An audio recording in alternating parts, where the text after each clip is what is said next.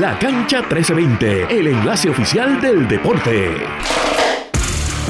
Saludos a todos y bienvenidos a otra edición de La Cancha 1320 en la tarde de hoy, en el día de hoy, en el momento que lo esté escuchando me encuentro con Sean Rivera Luciano. ¿Cómo tú estás, Sean? Es viernes, por fin, ya es viernes, aleluya. Y si no se nota en mi voz es que estoy un poquito viernes, shot. mano. My voice is shot, como dirían en inglés. Sí, pero estamos bien, estamos bien, Manuel, ya tú sabes, feliz de que por fin hoy es, hoy es viernes, con mucho análisis de deporte y los últimos acontecimientos del mundo deportivo. Manuel, ¿qué tenemos para hoy? Bueno, Sean, en el día de hoy tengo noticias del BCN femenino, la historia nunca acabar, como siempre he mencionado, pero yo tengo entendido que hoy tú también nos traes varias noticias interesantes. Antes de que Sean mencione esas noticias, recuerden seguir a Radio Isla en todas las redes sociales, Radio Isla 1320, en Facebook, en Instagram, Twitter y X, como prefieran decirle, o Threads eh, como Radio Isla TV. Nuestro portal es radioisla.tv para que se mantengan informados con todas las noticias del deporte puertorriqueño, mundial y, y también las noticias de Puerto Rico, estamos ya en época de política, Sean, ya se prendieron los motores, pero de eso no venimos a hablar, aunque yo creo que ahorita me voy a poner político. Y nuestra aplicación para teléfono es Radio Isla Móvil, ese que escucharon ahí, señores y señores, nuestro productor Jorge, un aplauso para Jorge que está hoy con nosotros en el estudio, por fin volvió. Bueno, Sean, antes de yo empezar a rantear y empezar a hablar un montón de mal sobre la situación que rodea los playoffs del baloncesto superior nacional femenino, yo quiero que tú me menciones buenas noticias. ¿Qué tú tienes para mí hoy? Pues mira, tengo, tengo par de buenas noticias, específicamente no en el escenario local y próximamente también internacional, ¿no? Con los panamericanos que se avecinan ya por fin oficializan a los abanderados para esta próximos para estos próximos Juegos Panamericanos ¿Y quiénes son? 2023. Mira, son María Pérez y Jan Pizarro.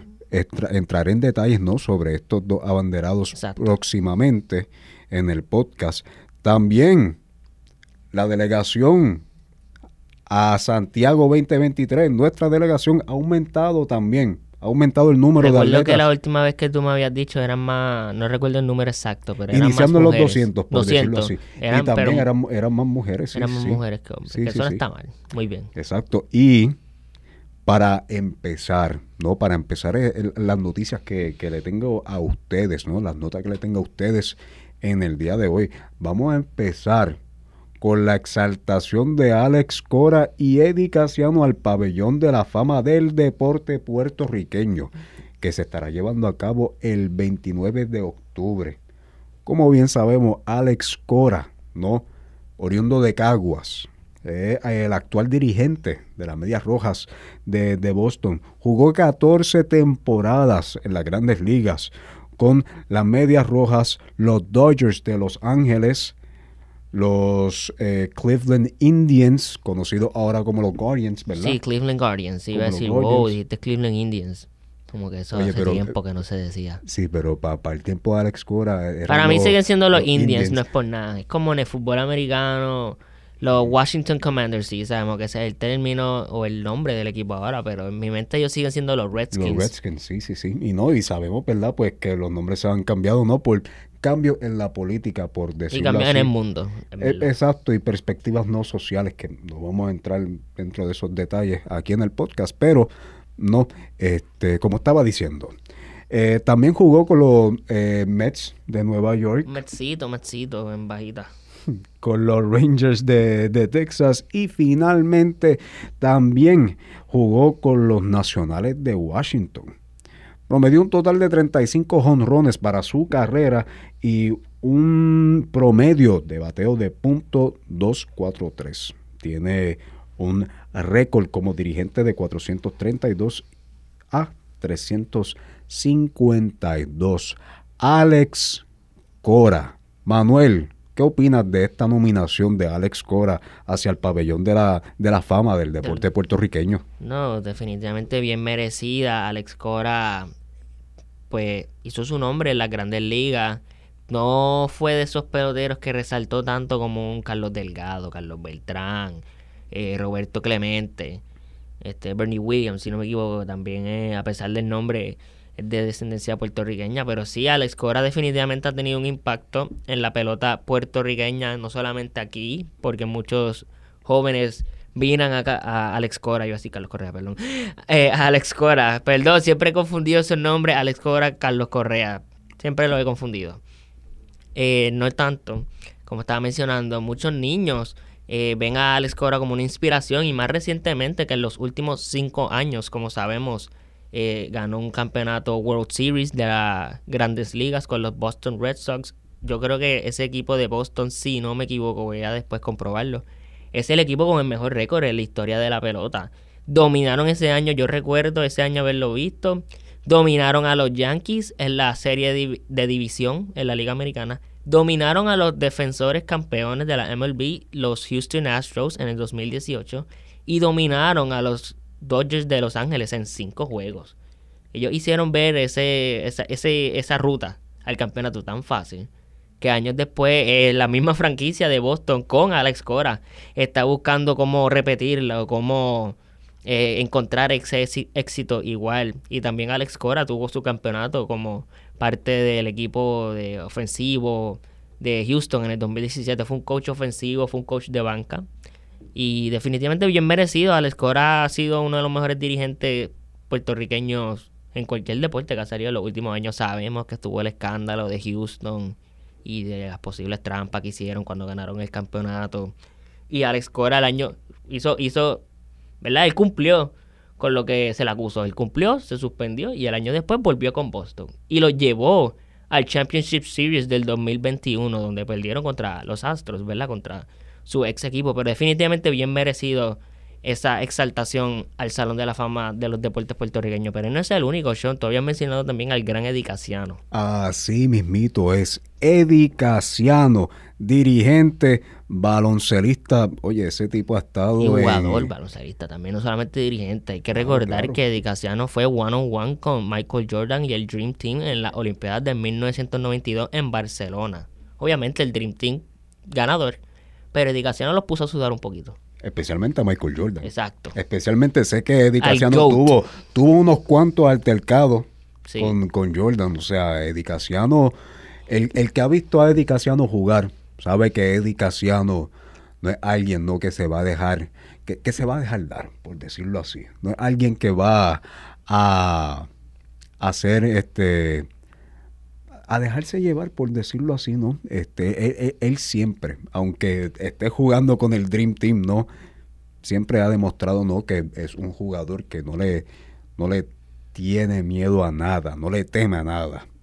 Pero, en fin, mira, vamos a analizar un poco la carrera de, de Eddie Casiano. Él empezó, como, él empezó como jugador en los Atléticos de San Germán. Mira qué curioso. El, equipo que sigue siendo dirigente. Exacto. El, el, equipo que actualmente está dirigiendo jugó eh, 12 años, 12 años para los Atléticos de San, eh, de San Germán de 1988 al 2000.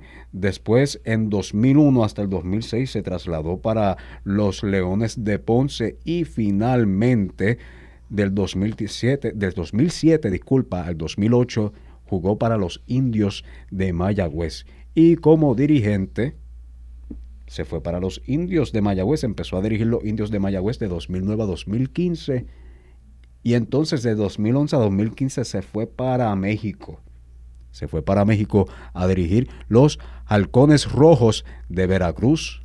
Dirigió a los Cangrejeros, dirigió a los Santeros, dirigió también al equipo nacional, a la selección nacional de Puerto Rico. ¿Por cuántos años fueron? Fueron como cinco años, cinco ¿verdad? años, sí, 2016 a, a, a 2021 bajo la dirección de, de Casiano, ¿no? Este, ¿qué te puedo decir? Fue mixta la reacción de la gente. Hay gente que le encantó su, su, su estadía como dirigente, su, su tiempo como dirigente de la selección boricua. Y hay gente que lo criticaron mucho, pues, porque sabemos que bajo Eddie Casiano no clasificaron para la Olimpiada 2020 Tokio, que se celebraron en el 2021 debido a la pandemia. Eh, tuvimos la la, en ese momento la participación en la FIBA World Cup, porque recuerdo, porque ese, en esa FIBA World Cup hubo un game winner, si no me equivoco, de David Huerta. De David Huerta contra, contra Irán. Exacto, eso es lo más que no, recuerdo. No, no, o sea, David Huertas eh, lo que pasa es que ese juego terminó con un toma y dame. Exacto. Pero al fin y al cabo, el, el tiro anotador, el ganador, disculpa, el, el tiro ganador, no, que este, si no me equivoco, lo Gary. Brown, fue Gary Sí, Brown. Fue Gary Brown. Fue, Fue Gary Gary Brown. Brown. y David Huerta. Eso es lo más que recuerdo. Fue Pero Gary sí, Brown y recuerdo David- que David su... Huertas. Recuerdo que su tiempo como dirigente fue bastante criticado por la gente, pues por siempre, ay, ay, Puerto Rico, va a ganar, va a ganar, uh, no, hoy no te toca ganar, hoy no puedes ganar. Y Y a- después sabemos que fue reemplazado por... Fue, A- Así mismo por como tú dices, Colón. Manuel, bajo la dirección de, de Eddie Casiano, nosotros por poco, por poco, si no fuese por Serbia, hubiésemos clasificado a la, a la, a la Olimpiada. Exacto. Si no hubiese Por eso sido- es que si no cuando ahora terminamos la. FIBA World Cup del 2023, la gente estaba feliz que no nos tocó contra Serbia. Porque después no iba a tocar de nuevo enfrentarnos a Serbia en competencia internacional. En, en dos repechajes para colmo. En el repechaje para Río y en el repechaje para Tokio. Mira, mira qué cosa. Pero, pero nada. Entonces, del 2018 al 2021 dirigió a los Piratas de Quebradilla y actualmente a los Atléticos de San Germán. Oye, pero como jugador también se ha destacado. Cinco veces campeón del BCN. El jugador más valioso del 1997 y scoring champion de la liga en el 96 y el 97. Mano, qué trayectoria la de Eddie Casiano, ¿no? No, definitivamente una trayectoria, un resumen para competir con cualquiera en la historia de los deportes puertorriqueños. Y estoy muy feliz por Eddie Casiano, muy feliz por Alex Cora, lo que representan. Siempre llevaron la, la bandera y el nombre de Puerto Rico en alto, siempre orgullosos de dónde salieron, de sus raíces, de, cómo se convirtieron en los profesionales que son hoy en día. Le deseamos felicidades a Alex Cora y a Eddie Casiano. Bueno, Sean, entrando ahora, volviendo al baloncesto superior nacional femenino. Y estos playoffs que han sido interesantes. Yo siento que llevamos en estos cuartos de finales como por tres semanas. Llevamos, bueno, varios episodios ya donde lo único que hemos hablado es cuartos finales, cuartos finales. Y son nada más cuatro equipos. No es como en la NBA o en otras ligas que estamos hablando cuartos de finales y hay equipos por montón todavía. Como por ejemplo en la NBA son ocho los cuartos finales. Este, en el día de ayer se iba, iba pasado, iba a ser el primer juego entre las gigantes de Carolinas y las ganaderas de Atillo, pero ¿sabes qué, Sean? Se tuvo que suspender por problemas con el aire acondicionado en el Guillermo Angulo en Carolina. No te lo digo. Muchacho, de que- eh, oye, es que vuelvo y lo repito, ya, ya lo he repetido como en tres episodios, ya, ya, ya, ya yo me estoy cansando, pero si no el aire, si no es el aire, es la electricidad. Si no es la electricidad, son las goteras. Ni me quisiera imaginar, mira, yo te, yo te, yo te aseguro, Manuel, si, si, si Philip, no, si, si Philip hu- hu- hubiera, este, hubiera pasado, ¿verdad? A Puerto Rico este fin de semana Huracán Phillips, señores y señores, por si acaso. tormenta la Tormenta, la, no la- huracán. la- Ok. la tormenta la tormenta Philip las lluvias que, que verdad que, que va a traer la tormenta la tormenta Philip yo te aseguro mano que en alguna cancha verdad en, en donde se está llevando a cabo esta postemporada del baloncesto superior nacional femenino contra a lo mejor suspenden el juego por gotera porque ya ahora estamos suspendiendo juegos pues por Exacto, sabes, problemas con aire acondicionado. acondicionado, la electricidad. Sí, mano, está cañón, como he mencionado en podcasts anteriores, como esta competencia femenina, se habla más de los problemas este, institucionales, problemas estatales, más de lo bueno que han sido los juegos, el desarrollo de esta jugadora. Y eso también que la mayoría de los retrasos que se han estado llevando a cabo en esta, en esta serie, en esta postemporada, lo ha tenido eh, la serie entre Moca y Santurce. Pero ahora también se está, se está viendo está afectado. bleeding in, está moviéndose a la otra serie, eh, la Exacto. serie ahora A estamos, semifinal. ahora estamos viendo ¿verdad? los mismos problemas con la serie de Atillo y Carolina. Sí, eh, voy a leer de la página del BCN femenino. Dice suspendido el juego en Carolina. O sea, esto iba a ser ayer, jueves 28 de septiembre. El partido pautado para hoy jueves entre las ganaderas de Atillo y Gigantes de Carolina ha sido pospuesto debido a una avería en el sistema de aire acondicionado. Estaremos informando más adelante los nuevos cambios en el itinerario. Eso fue ayer jueves. Hoy todavía viernes no se ha dado ninguna actualización sobre si se dará el partido hoy viernes, sábado, domingo, ¿verdad? ¿Cuándo será este partido entre las gigantes de Carolina y las ganaderas de Atillo? Pero ¿sabes qué juego sí se dio? El de las cangrejeras de Santurce contra las explosivas de Moca. En el día de ayer, jueves, se dio el segundo partido de la serie de cuartos de finales Serie B entre las cangrejeras de Santurce y las explosivas de Moca, donde las explosivas de Moca derrotaron a las cangrejeras de Santurce 66 a 52. La estrella del juego, Alexis Jennings con 15 puntos y 10 rebotes. Juego decisivo hoy, viernes, en Moca. Sean, ¿qué tú crees? ¿Que las cangrejeras avanzan o se quedan atrás? Yo le voy a mis cangrejeras. Mis cangrejeras van a avanzar. ¿Tú Mis crees? Yo creo que mis cangrejeras van a avanzar. Sí, sí, sí. Bueno, yo, la- yo estoy seguro. Bueno, Yo sí. creo. Eso es buenas noticias que Sean le está tratando de dar a la fanaticada cangrejera. Puede ser que ganen. Puede ser que cuando creemos nuestro próximo episodio ya Santurce o Moca sea uno de esos dos equipos quien esté en la semifinal contra las atenienses de Manatí. Pero esas fueron noticias malas para Santurce, pero tenemos noticias positivas que se mencionó ayer. La novata del año fue Nairimar Vargas, es la novata del año en las cangrejeras de Santurce, la sexta jugadora del año para el equipo de Moca fue Hilary Martínez. Le deseamos lo mejor a ambas jugadoras, que sigan su desempeño aquí en el baloncesto superior nacional femenino. Y también la jugadora de mayor progreso de Manatí fue Ka- Kaela Hillary. Le deseamos lo mejor a Kaela Hillary, quien debe estar descansando con Manatí. Tú sabes, mayor progreso ella está progresando descansando en su casa, esperando quien gana entre Moca y Santurce, quien están en un tomidame, señores y señores. Veremos a ver qué es lo que va a pasar con esa serie, eh, serie B, eh, cuartos finales, perdón, para después ir a la, semifinal. Veremos. Sí, veremos. a ver. Veremos. Sean, eh, voy a hablar de esto más el lunes, porque el lunes, bueno, el lunes, el lunes tendremos varios resultados de los juegos de la NFL, pero en el día de ayer jueves hubo un partido Thursday Night Football entre los Detroit Lions y los Green Bay Packers, donde Detroit derrota por cuarta vez consecutiva a los Green Bay Packers 34 a 20. ¿Por qué esas noticias sorprenden? Porque, como sabemos, Aaron Rodgers fue el quarterback de los Green Bay Packers desde el 2008, 2009, por ahí, por mucho tiempo. Él fue el quarterback de los, de los Packers por muchos años. Y él ha sido denominado como el dueño de, y los Green Bay Packers han sido denominados como los dueños de esa división. Derrotaban siempre a los Minnesota Vikings. Minnesota siempre fue el equipo que les dio más, más competencia, pero Detroit, ellos dominaban a Detroit porque sabemos que Detroit por mucho tiempo han estado con problemas de equipo, problemas de desarrollo, no encontraban ese quarterback, ahora lo tienen con Jared Goff y Dan Campbell, quien es su dirigente, quien le da todo el apoyo a Jared Goff. Sabemos como hemos visto año tras año y como lo mencioné en el juego en uno de los podcasts anteriores, que están los Chicago Bears, que todo el mundo de la NFL los derrota. Vimos como eh, los Chiefs de los derrotaron. Vemos como ellos perdieron en la primera semana contra Green Bay. Tampa Bay, quien está ahora mismo en una etapa rara, también derrotó a Chicago.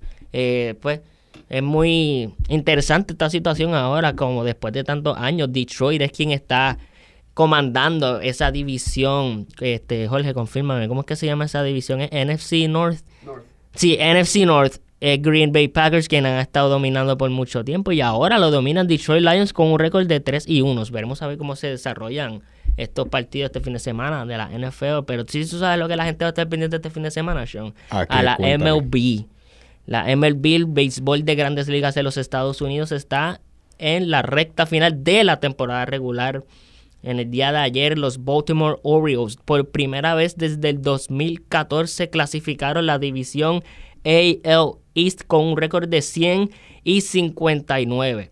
Es una hazaña demasiado impresionante porque por mucho tiempo los Baltimore Orioles eran el laughing stock, como dirían en inglés. La gente utilizaba los Baltimore Orioles como la mofa del, del béisbol de las grandes ligas, pero vemos como estos últimos dos años, el año pasado no pudieron clas- clasificar este, a, a los playoffs, al wildcard, estuvieron ahí casi casi llegando al wild card, pero no pudieron clasificar. Y este año no solamente clasifican a los playoffs, sino que ellos comandan la Liga Americana. Son el récord número uno en la Liga Americana. No son el récord número uno en la Grandes Ligas. Eso le pertenece a los Bravos de Atlanta, The Atlanta Braves, quien tienen un récord Atlanta de 103 con 56.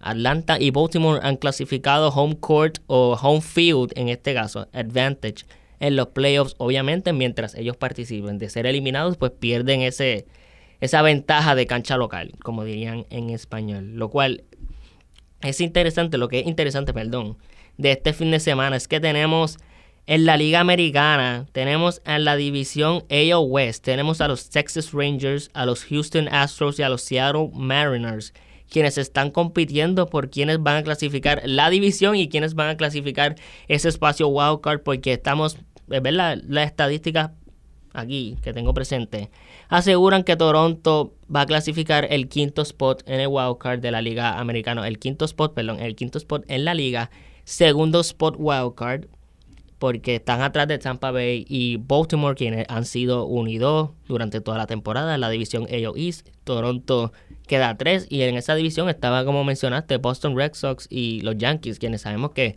por primera vez en varios años estaban a hacer los playoffs de la MLB sin los Yankees, Boston Red Sox o los New York Mets. Yo diría que los tres equipos más populares o más conocidos a nivel mundial de la pelota. Pero sí con los Orioles. Mira, qué cosa, mira cómo cambian las cosas. Oye, pero, tú- oye, este, Sean, no te mofes los Orioles. Genuinamente, que es fanático del béisbol y sigue el béisbol de Grandes Ligas, sabe que esto es una historia de Cinderella. Esto es, parece un cuento de hadas. Este, y Baltimore tiene todo el talento del mundo para poder eh, ganar el campeonato, ganar lo que es la Liga Americana y posiblemente ganar un campeonato. Eh, Eso, eso significa que veremos a Oakland el año que viene en la postemporada. No, también? papi, Oakland está demasiado atrás. Oakland tienen un récord, mira, te lo voy a buscar. Tienen un récord de 49 victorias, 110 derrotas. Oakland, Oakland está muy atrás. Eso es un, un tema bastante interesante que podemos entrar en otro podcast porque Oakland o los Oakland Ath- Athletics son conocidos por por no tener el budget más grande de la MLB, el, sa- el salary. Tú sabes que me trae equipos como los Yankees que reparten contratos de millones y millones, y otros equipos, los Dodgers, contratos de, mi- de millones, y tienen un farm system, o sea, la gente que ellos draftean, ellos seleccionan y que traen a través de su sistema, que le juegan en las ligas menores hasta llegar a las ligas mayores, pues muchos equipos tienen un buen farm system. Oakland tiene un buen farm system y después cuando ellos llegan a grandes ligas no le pagan a sus jugadores. Por eso es que jugadores como Matt Olson están ahora en Atlanta, Matt Chapman está ahora en, en Toronto, eh, Marcus Simeon estuvo en Toronto y después estuvo hasta ahora en Texas Rangers. O sea, que han tenido jugadores por montón que son considerados estrellas de la MLB o son considerados de los mejores jugadores en la MLB y no se quedan con ellos porque no tienen el dinero o no están dispuestos a pagar, ¿verdad? Están hace rato, lo que pasa con Oakland es que les rodea esta incertidumbre de si ellos se van a mantener en Oakland o no. Es lo mismo que pasó con los Raiders, que no sabían si se iban a mantener en Oakland hasta que lo movieron en Las Vegas. Estoy hablando del equipo Las Vegas Raiders de fútbol americano. Pues veremos a ver quién clasifica. Si yo tuviera que dar una predicción hoy, yo digo que se queda Houston y el único equipo de la división AL West que se queda afuera es Seattle. Yo pienso que los Texas Rangers van a ganar la división AL West por primera vez desde el 2016. Yo pienso que los Seattle Mariners se quedan fuera de los playoffs y del wildcard y que los campeones defensores Houston Astros clasifican a los playoffs como el, el último espacio de clasificar a playoffs, el espacio número 6 en la Liga Americana, tercer espacio wildcard. En la Liga Nacional es aún más complicado, porque si te soy honesto, esos son los únicos equipos que todavía están peleando por un spot, Toronto, Houston, Seattle y Texas. No sabemos cómo va a terminar, porque eh, alguien tiene que ganar la división AO West, que sería entre Houston Astros, Texas Rangers y Seattle, y después está Toronto ahí. Pero ya sabemos que Toronto puede clasificar porque son los más tienen más victorias que Houston y que Seattle. En la Liga Nacional, eh, clasificado ya está Atlanta y los Philadelphia Phillies, Los Angeles Dodgers y los Milwaukee Brewers. Ahora, quienes están todavía en una posibilidad de entrar son los Arizona iba a decir Cardinals, Arizona Diamondbacks, Miami Marlins, Chicago Cubs, Cincinnati Reds y San Diego Padres. Aquí mencioné cinco equipos que este fin de semana veremos a ver quién clasifica, quién se queda afuera. Si yo tuviera que dar una predicción, ajá, iba a decir la cuestión. No, sí, eso mismo te iba a preguntar, ¿cuál es tu favorito de esos equipos para, para clasificar a la postemporada? Bueno, yo como lo veo hoy, creo que se queda igual en el sentido de que los wildcards, los tres espacios wildcards, además de los tres equipos que ganan su división, son Filadelfia. Filadelfia está en el wildcard, eso es definitivo. Ahora, los últimos dos, ¿quién, lo, quién se queda con ellos? Yo creo que Arizona, porque tiene mejor récord y tiene mejor equipo. Yo creo que Arizona sabe que por mucho tiempo, ellos llevan seis años sin ir a la postemporada de las grandes ligas. Y yo creo que este es el año que sí clasifican como wildcard. No creo que lleguen lejos. Obviamente no se puede, no sé, no nos podemos dormir en muchos equipos. Esto pasa a veces que los, ejemplo, los Dodgers el año pasado se durmieron con los padres y los padres lo eliminaron, lo cual eso es una serie de, de división, una rivalidad de división, no tanto como Los Ángeles y San Francisco, pero está ahí, ahí surgiendo esa rivalidad. Y yo pienso que Arizona es un equipo del cual no se, nos debemos dormir, del cual siempre debemos prestar la atención. Miami igual, Miami Marlins tienen a Jazz Chisholm Jr., tienen a Luis Arraez, quien es un excelente pelotero venezolano y actual este campeón de bateo de la Liga Americana, ahora pertenece, perdón, a la Liga Nacional. Y si te soy honesto, yo pienso que los padres de San Diego, quienes sabemos que tienen a Juan Soto, Manny Machado, Fernando Tatis Jr., prácticamente mitad de la selección dominicana, pero tienen excelentes jugadores como Blake Snell, eh, su lanzador principal, Yu Darvish. Si te soy honesto, yo creo que este año no clasifican a pesar de que equipos como Chicago y Cincinnati siguen perdiendo, siguen diciéndole, toma San Diego, aquí está Aquí está posiblemente este último espacio wildcard. Ah, y esto fue la situación, porque Miami yo pienso que está un poquito light, porque en el día de ayer se suspendió el juego de Miami contra eh, los Mets, lo cual les da ventaja a los padres a seguir ganando. Dado, Miami puede seguir ganando, pero mientras más gana San Diego y Miami se queda regular, más son las posibilidades de que San Diego suba. Yo pienso que Cincinnati y Chicago mientras han hecho un buen trabajo esta temporada. Esta temporada no es para ellos. Chicago los tenían ahí. Chicago tenían el wild card spot, pero dos o tres días perdieron, dos o tres días atrás, perdón, perdieron contra Atlanta, lo cual era una serie crucial. Ellos tenían que ganar esa serie contra Atlanta, por lo menos ganar el 2 de 3, 2 de 4. Y no pasó, por lo cual se quedaron fuera del wild card spot. Un fin de semana demasiado de loco, de mucha locura, lo que nos espera a los fanáticos de la del béisbol de las grandes ligas y la semana que viene ya comienzan los playoffs del béisbol de las grandes ligas. Este, Sean, también, como mencioné, varios fines de partidos interesantes de fútbol americano, principalmente el domingo los New York Jets con Zach Wilson se enfrentan a Patrick Mahomes y los Kansas City Chiefs. Oye, ya que lo he visto aquí en el estudio, nuestro productor aquí el otro día llegó con una camisa de Travis Kelsey. Tú sabes que debido a la aparición de Taylor Swift en el partido de los Kansas City Chiefs contra los Chicago Bears, las ventas de las jerseys o camisas de Travis Kelsey subieron un 400%. Pues mira, a mí me encantaría ver a las Swifties por ahí con esa jersey de... No, no lo dudo. Ya mismo cogen, compran camisas, las hacen crop tops y se ven con, y atrás Kelsey.